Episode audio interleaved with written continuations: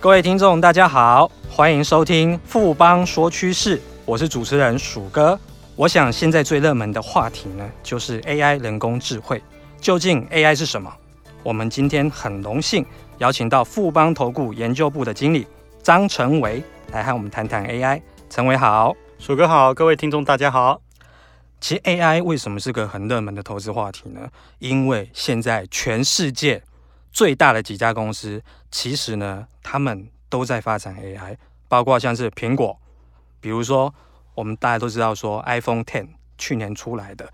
史上最贵一支苹果，它里面的人脸辨识技术就是用用到 AI 的技术。那比如像 Google、像 Amazon、像 Microsoft，我讲的这四家公司呢，其实它就全球现在最大市值最大四家公司，全部都在发展 AI，所以大家可以想要说 AI。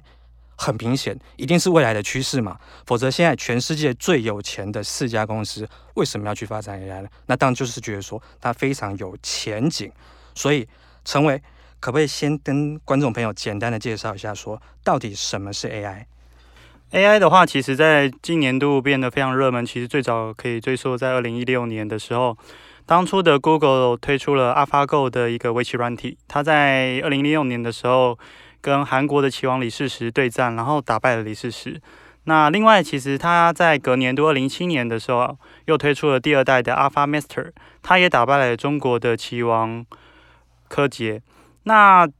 其实人们可能会觉得说，哎，那这个人工智慧的围棋软体到底有什么厉害呢？其实。它的这个母公司 DeepMind 这家公司，基本上它在人工智慧也有应用在所谓的 Google 的一个资料中心。那在这个资料中心的时候，它其实最主要它有具有就是能够省电的一个功能。当初这个人工智慧帮 Google 的资料中心节省了将近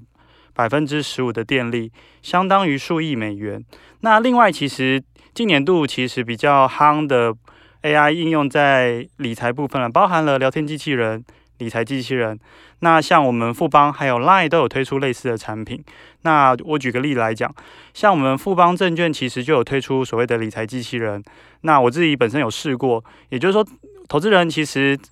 在我们的网页上设定了年龄、存款、收入、投资习惯跟目标之后。我们的理财机器人就可以帮你试算出最适合的 ETF 或者是基金，也就是说，其实你也看到这些 ETF 跟基金在过去三年的一个报酬，那你也可以根据它的一个投资组合，像我本身的话，设定完之后发觉，诶，其实我其实蛮适合富邦美债七到十年的基金跟富邦的台湾五十基金等，那这就是可以看到，就是说 AI 其实不止它会下围棋，其实它还可以帮我们理财这样子。哦，成为其实这样听起来的话，其实 AI 在我们生活的应用面当中，其实是已经很广泛，而且其实是已经深入到我们一般人的生活当中了。那其实 AI 其它发展的话，其实它已经超过六十年的历史了。那这六十年来的它整个的进程到底是什么样的状况？那我们现在的 AI 跟三十年前的 AI、四十年前的 AI 比较起来，现在 AI 到底有什么不一样的地方呢？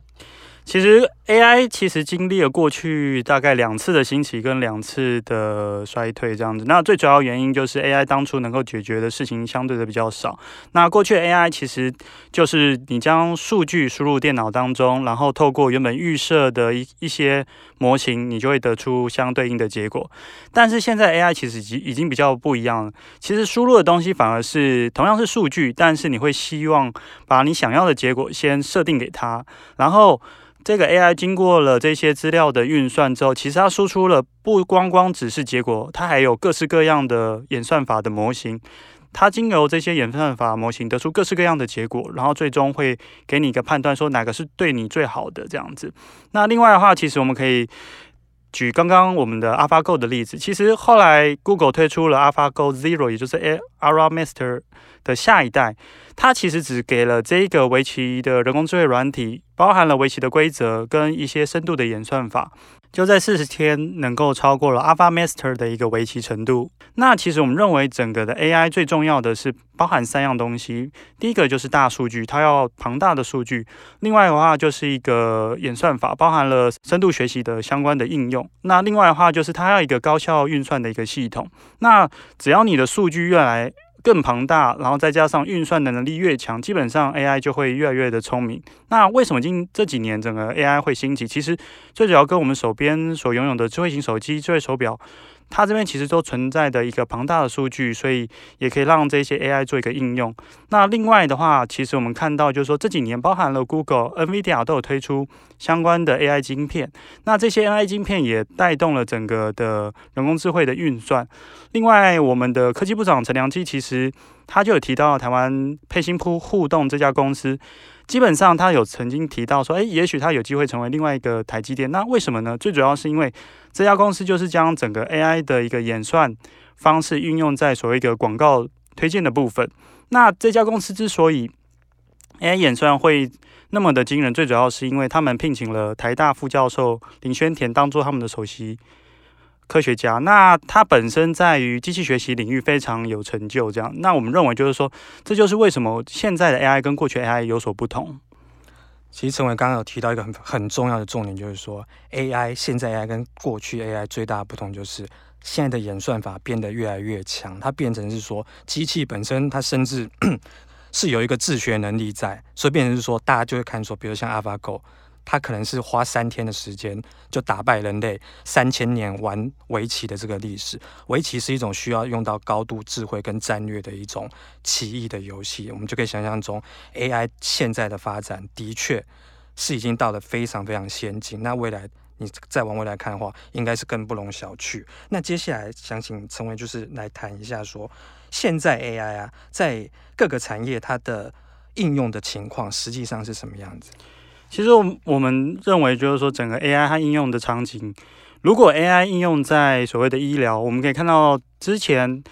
呃，台北医学院的附设医院其实它有导入 IBM Watson 的一个 AI，它的一个治疗辅助系统可以帮助医生，就是假设这个医生他有个病人他患了某种癌症，那透过这个 AI 系统输入一些有关于病例啊，或者是断层扫描啊，或者是 X 光等。这个 AI 就会推荐他最好的治疗方式，那会有什么副作用？由医生做最后的一个判断，然后给病人最好的治疗。那另外，如果 AI 应用在家庭领域的话，在二零一四年的时候，Amazon 其实有推估，就是智慧喇叭 Echo。那其实现在美国很多的家庭，他只要对智慧喇叭说：“哎，Amazon，我们要买什么东西？”之后，基本上就可以直接把东西寄送到家里来。另外，其实我们看到最近有一个中美大战，其实最主要就是讲，就是说，哎，美国这边希望能够制止中国这边在智慧制造二零二五的兴起。其实也就是 AI 会未来应用在这个智慧制造的部分，其实也是大家希望能够抢食的一个市场。另外的话，就是呃，在智慧零售，其实我们也发觉到，就是说 AI 其实也慢慢的应用到。在零售部分的话，其实 Amazon 有推出一个 Amazon Go，也就是无人商店。那也就是说，消费者他扫用手机在入口的时候扫了一个 QR code 进入这个智慧商店，那他从这个商店中逛，只要拿起几样商品，他就是可以直接走出这个商店。那基本上透过一个所谓的 AI 的视觉辨识，基本上就可以做一个结账的动作，马上你的手机就会出现账单。那另外的话，我们认为就是说，基本上整个 AI 应用的场景其实还有更多，包含了金融，包含了呃在农业、工业或者是在能源业之类的这样子。其实啊，陈伟刚大概都已经帮我们点出说，我们生活当中其实我们会应用到的场域，像是包括医疗，或者说你的智慧家庭。那听起来的话，这个东西未来的商机一定是非常非常的庞大。那我们富邦这边。怎么预估说整个 AI 发展，它接下来的商机到底是会有多大？呃，我们根据其实两个机构，包含 PwC，它其实有预估在二零一六年到二零三零年，整个 AI 对于整个全球 GDP 会有十四 percent 的一个增长，那大概相当于十五点七兆美元。那其实这十五点七兆，如果我们可以看成就是中国加美国的 GDP 总额，另外。IDC 其实有统计人工智慧的产值，包含了软体、硬体跟服务的话，在二零一七年有一百二十五亿美元。那预估到二零二五年，八年之后会成长二十倍，到达两千三百亿美元，相当于三分之二的智慧型手机产值。目前的智慧型手机产值大概是在四千六百亿左右。我们为什么会那么看好的一个 AI 未来的商机呢？其实如果你回想到二零零七年。Apple 当初推出 iPhone 的时候，它在二零零七、二零零八年，其实两年只有销售两千万台，但是在十年之后，它就销售到两亿台。当初的瓶盖股的大力光，其实在二零零七年大概只有三百到四百块的一个股价，但是十年之后到二零一七年，其实它就高达六千块的一个股价。也就是说，现在你投资人工智慧，基本上就好像你在十年前投资整个智慧型手机。所以我们认为现在会是一个人工智慧相关类股一个非常好的一个切入点。听起来呢，刚刚陈伟奇有提到说，其实未来十五年左右的话，AI 可以带给全球 GDP 的那个产值，它是大于中国跟印度加起来的总和，这很惊人。因为中国的 GDP 就是中国它每年的制造的能量是全球第二大，等于是说这十五年加起来 AI 的产值会比全球第二大经济体的能量还要大，大家就可以知道说 AI 这个商机。到底是有多大？不过 AI 除了它的比较正面的这些看起来远景、比较光辉的一面之外，大家可能也会有一些疑虑在，就是比如说像今年三月份的时候，在美国，像 Uber 它有个自驾车有发生一个死亡车祸，像类似这种发展当中遇到了一些比较大家当然都觉得比较遗憾的事件，这对 AI 大家对它的安全可能有一些疑虑。那不知道说陈伟对这方面的看法怎么样？我们认为就是说，其实，在三月 Uber 它撞死人事件发生之后，其实如果你观察相关的新闻，四月份的时候，Google 旗下的子公司 Waymo 这家其实最主要是做自动驾驶的一家公司，其实在美国的加州，它就提出了远端监控的自动驾驶的一个测试的文件。所以我们可以看到，就是说，其实 Uber 创始人其实非常的遗憾，但是其实并没有阻止其他厂商在发展自动驾驶这个趋势。另外的话，我们认为就是说，如果你在十年、二十年之后来回看这个 Uber 撞死人的一个事件，它也许是整个自动驾驶在这个交通领域发展的一个挫折。我们认为还是长期会是看好自动驾驶的发展，或者 AI AI 在所谓的交通的一个应用。另外的话，其实如果我们去看 Uber 撞死人这一个自动驾驶车跟过去有什么不同，其实我们富邦其实有稍微研究了一下，Uber 其实在今年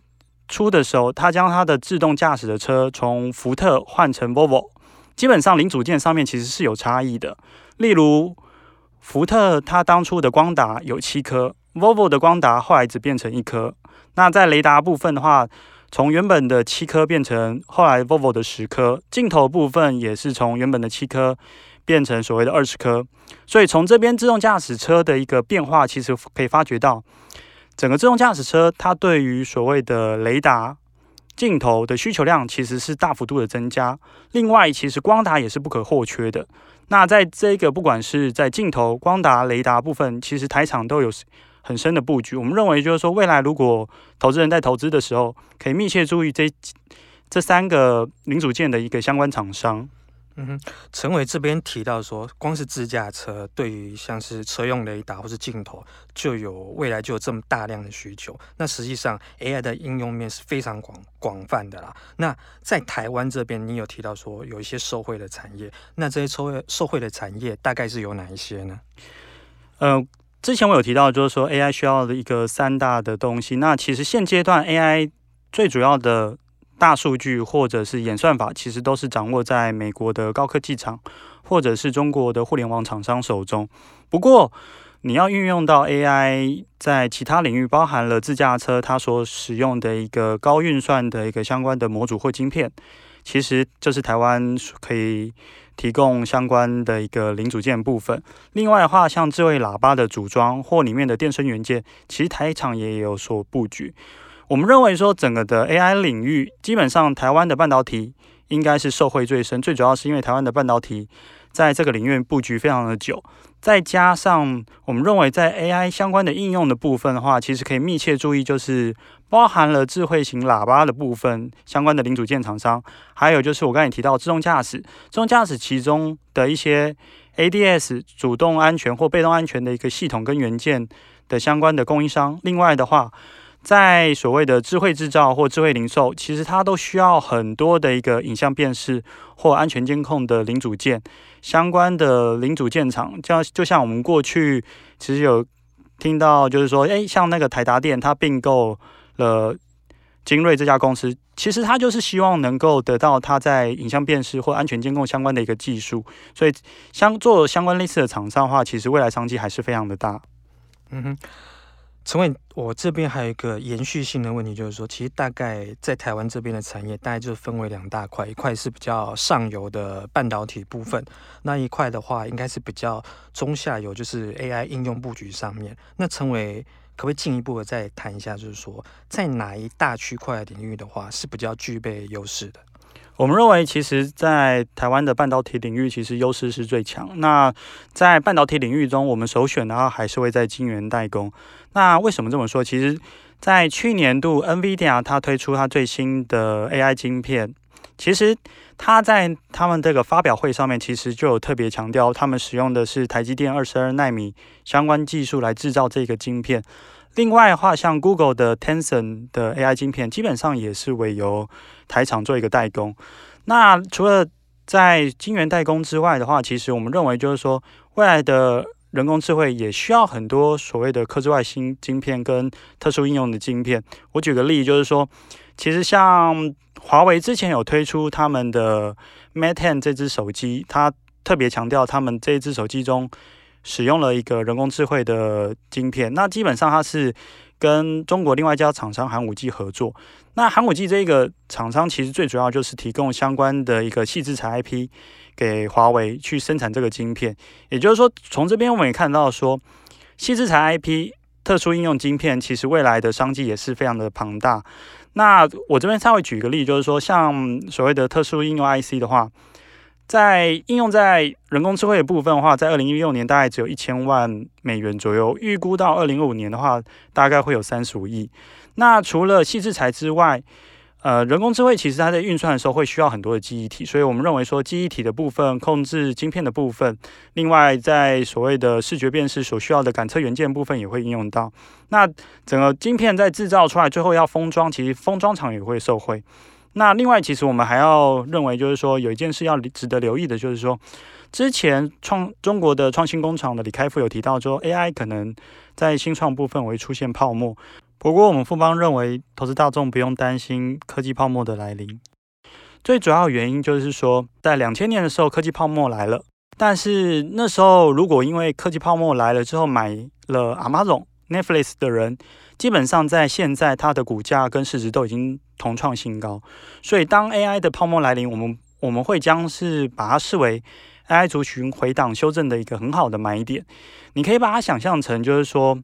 AI 就是二十年前的网际网络，十年前的智慧型手机刚开始的一个阶段，所以这一个重要的一个产业趋势是投资人不能够轻忽的。谢谢陈伟今天带来这么精彩的剖析跟看法。好，谢谢鼠哥，